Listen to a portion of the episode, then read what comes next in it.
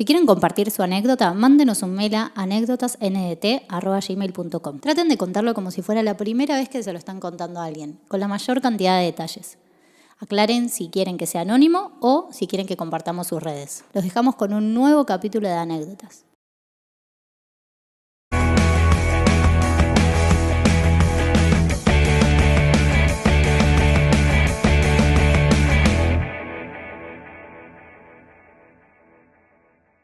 Eh, bueno, Cristi, ¿alguna, su- ¿alguna sugestión? Esta la leí, la elegí porque la leí eh, como una anécdota más de travesura y al final me dejó con un mal gusto que, bueno, vamos a ver qué opinamos al respecto. Bueno.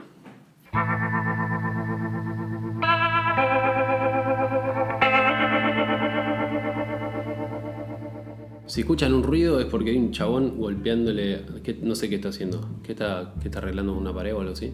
Se quieren entrar a casa, no sé. Sí, hace un par de días que se quieren contar. Los boqueteros. Bueno, nada.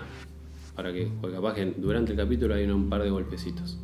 Para que lo tengan en cuenta nomás, no se asusten de eso. ¿Qué onda, Nico? Me llamo Rafael, tengo 19 años y soy de San Miguel. Antes de arrancar a contarte la anécdota, te quiero aclarar que yo no soy ningún hijo de puta ni nada. ¿Está bien? Lo aclaro porque lo que estoy por contar lo hice esa noche y nunca más. Mm, ¿Qué hiciste, Rafa? El Rafa Diceo, ¿viste? Era pleno verano y me había ido a Pinamar con mis viejos, aunque claramente me la pasaba más con mis amigos que con ellos. Teníamos 15 años, por lo que estábamos en plena etapa de salir todas las noches y querer conocer lo que eran los boliches de la costa. Era una típica noche. Yo me fui con un amigo a la casa de unas pibas que eran uno o dos años más grandes que nosotros. Previamos un poco y nos fuimos a Pita, que es un bar de la avenida principal de Pinamar que se vuelve boliche después de las 12. Todo venía joya hasta que caí en la cuenta de que me había olvidado el documento falso para pasar. Perdón, Ah, ¿alguien más tiene, alguien más usa documento falso? yo usé, sí. ¿eh? ¿Posta? Yo Sí. una causa penal Calla. por falsificación de documentos. Excelente. ¿En serio? Porque escuché el verdadero, ¿viste la libreta, la verde? Claro. Le borré el número que tenía y la, le puse ahí en la, en la posta, la libreta original. Pero el, el posta. el posta. Yo, yo hice eso, pero con el viejo, el de bebé. Claro. Yo en vez de 86 ponía eh, 83. Como que le- le- con un cuchillo se lo. Yo también. Y, y te hicieron una. Sí, sí, caí en cana y me Yo tenía 16 y me decían, no, pero acá dice que sos mayor. Le digo, no, pasa que lo cambié para. Listo, causa penal por falsificación de documentos. Además, sicario. Uy, boludo. se me borraron los antecedentes a los 21 años. ¿Por qué se te borraron?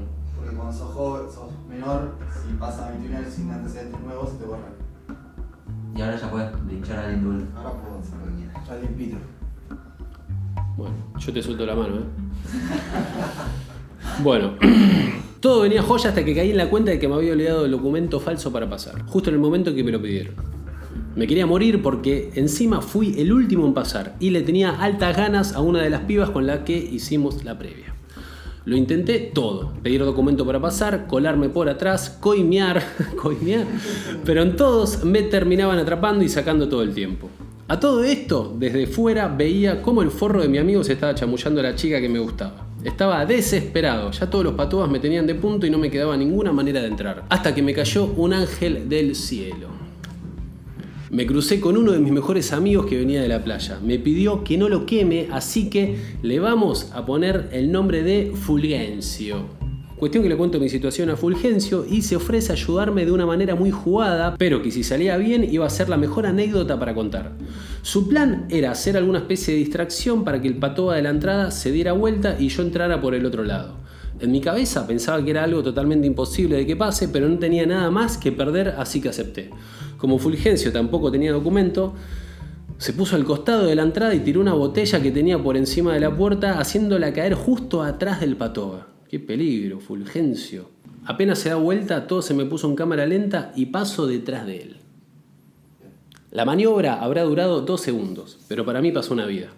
De un momento para otro estaba parado del lado de adentro del boliche, paralizado, con cara de boludo sin poder creer lo que había hecho, al igual que todas las personas del lado de afuera.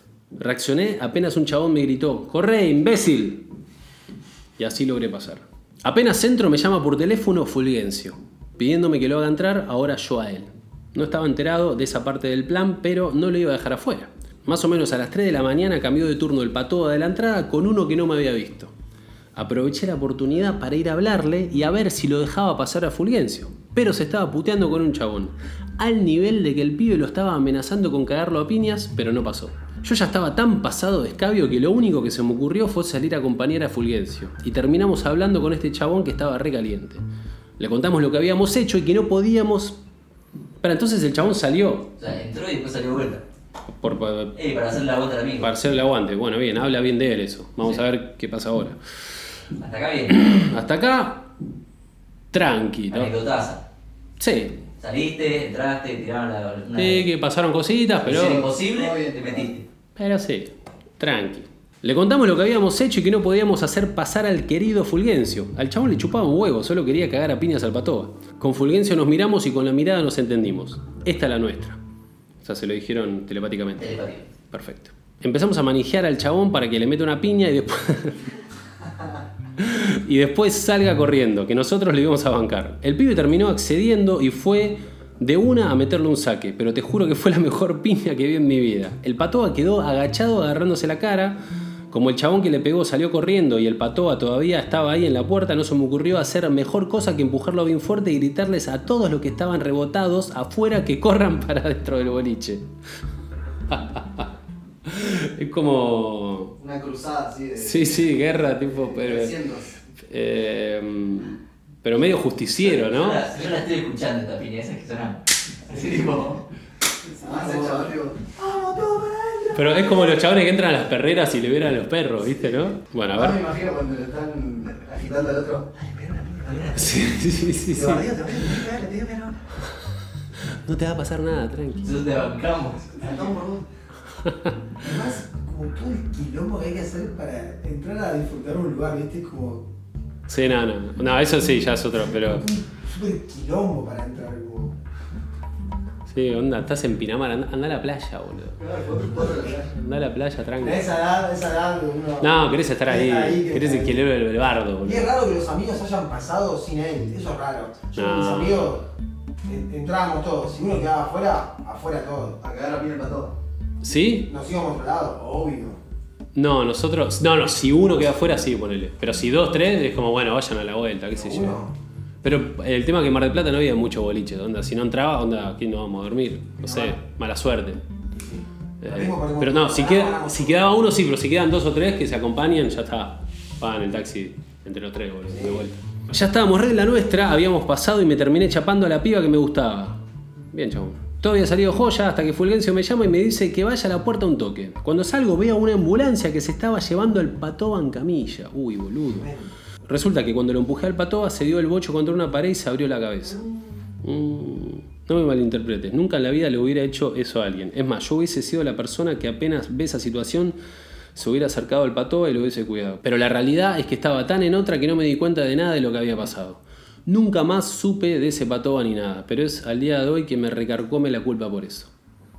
Lo que empezó como una travesura inocente terminó en algo grave. Espero de todo corazón que haya zafado y se encuentre bien. Eh, Tenemos el dato, se murió, se murió para todo. Llega ahí por chaval. lo saca. lo saca. Igual, pará. Puede. Sí. Digamos, no sabemos, pero puede haber, quedado, puede haber sido un tajo.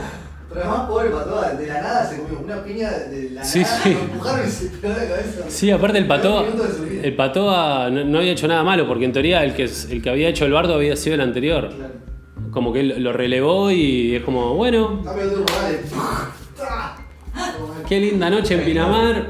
Pum, boludo, no. Pisaron todos los que entraron, 100 personas esperando afuera, pasándole todo arriba. Creo que es la. ¿Sabes lo que me gusta de esta anécdota? O sea, lo, que me gusta, como es raro, pero es la primera vez que escucho que un patoa liga, ¿no? Claro. Como que siempre ligan los guachos, pero. Pero qué garrón. Eh, Imagino que Patoa se hizo evangelista, ¿viste? Imagino todo pendejito Era el corriente. primer día del patón en el. ¿Cómo? Era el primer día del patón en el laburo. Claro, boludo. Estaban probando. El primer día con Patoa, a ver. Bueno, nada. eh, no sé, no, no sé bien qué concluir de esto. La verdad, como. Se, se nota que, que debe haber sido algo grave para que el chabón lo cuente así, como... Un golpe en la cabeza puede ser desde hacerte unos puntos, además dice que lo empujó bien fuerte. Sí, sí. Puede ser de abrirse unos puntos hasta caer en coma. No, no, sí, seguramente quedó en coma o algo así. Lo raro que no, que no tuvo quilombos. eh, eh, una causa penal o algo así, boludo. Conra tuvo una causa penal, boludo. No, pero viene de arranque, capaz que este chabón se. No, ya sé, boludo, pero- No, sabemos que no sabemos quién empujó a quién. No, no, ya sé. Pero digo. eh, digo, en el momento está lleno de testigos y yo creo que si se enroscan. No sé, igual. No sé cómo. Rafael Fulgencio, entréguense a la justicia. Si, si hubiese muerto el chabón, sí, pero capaz que volvió el otro día a laborar y. Claro, igual también, como que él dice también, como que dice, como que. Medio que él dice, yo soy un buen chabón. Pero a Fulgue- a Ful- al, otro lo remanijearon para que lo vaya a cagar a trompada. Como que. Son medio Char Manson. Y uno a ¿No? los 15, viste, como que no mide las consecuencias. Uh, consecuencia de nada. como- Eh, Claro, es- Tienes una maldad dentro, boludo. Eh, sí, es como nada, siento que, que bardeaste, guacho, un, un toque.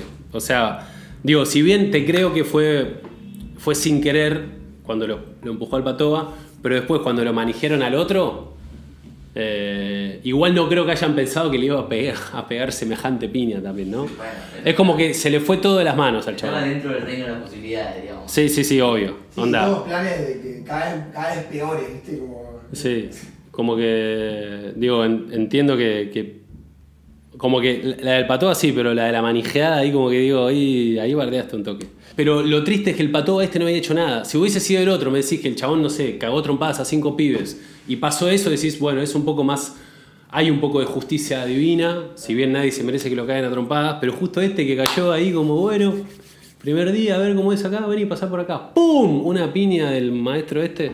Igual, gracias Rafa por, por mandar, la posta está, está buenísima. Y bueno, nada, buena vida. No, eh, separate de Fulgencio, por favor, porque no, no, no. no. Sí, sí, es raro el caso porque siempre, es como dijiste antes, siempre es al revés la situación. Estamos acostumbrados Sí. a que. Sí, o sea, Ah, igual. Rafa, son medio violentos, guacho, ustedes. Eso, exactamente. Claro, no, sí, sí, yo, yo estoy tratando de, pero. Pará, pará, Nico. Porque yo recibo un montón de anécdotas Sí. de pibes así, pibes jóvenes, Mm. que nos escriben, que mandan algunas cosas que no dan para que leamos acá, Mm. unas cosas que, que son, terminan en cosas zarpadas y que empiezan con un escabio de más, con un amigo que te ceba Mm. y con alguien lastimado, la policía, quilombo y, y de un momento para el otro, una noche que saliste con amigos a pasarla bien, puede terminar en un garrón para alguien. Sea uno de tus amigos, sea para vos, o sea para un tercero que no tenía nada que ver y la ligo. Claro. Nada, yo entiendo acá, dijo, no soy ningún hijo de puta, y no digo que seas ningún hijo de puta, pero en esta época, cuando tenías 19 años, tenías unos problemitas de violencia. 15. No, 19. Ah, ahora tiene 19. Es un Bueno. ex hijo de. Bueno, pero cuando tenías 15 años tenías uno- unos problemas de- con la violencia, Rafa. Era medio violento, chabón. Digo, no es que. No fue casualidad todo esto. Eh, seguramente a partir de ahora te rescataste y dijiste, bueno, vamos a bajar unos cambios porque se me puede cagar la vida y le puedo cagar la vida a mucha gente. Pero bueno, gracias Rafa por esta anécdota. Eh, nos hiciste pensar mucho a todos, eso está bueno. Bueno, si tienen alguna anécdota de cualquier índole, la mandan a anécdotasndt.gmail.com. Cristian la recibe, me las manda y yo se las leo a ustedes para que lo disfruten. Muchas gracias por acompañarme en esta ocasión. Gracias Juanpi por tus acotaciones, gracias Conra por la realización y gracias Cristian por mandar las anécdotas. Nos vemos en el próximo capítulo de anécdotas.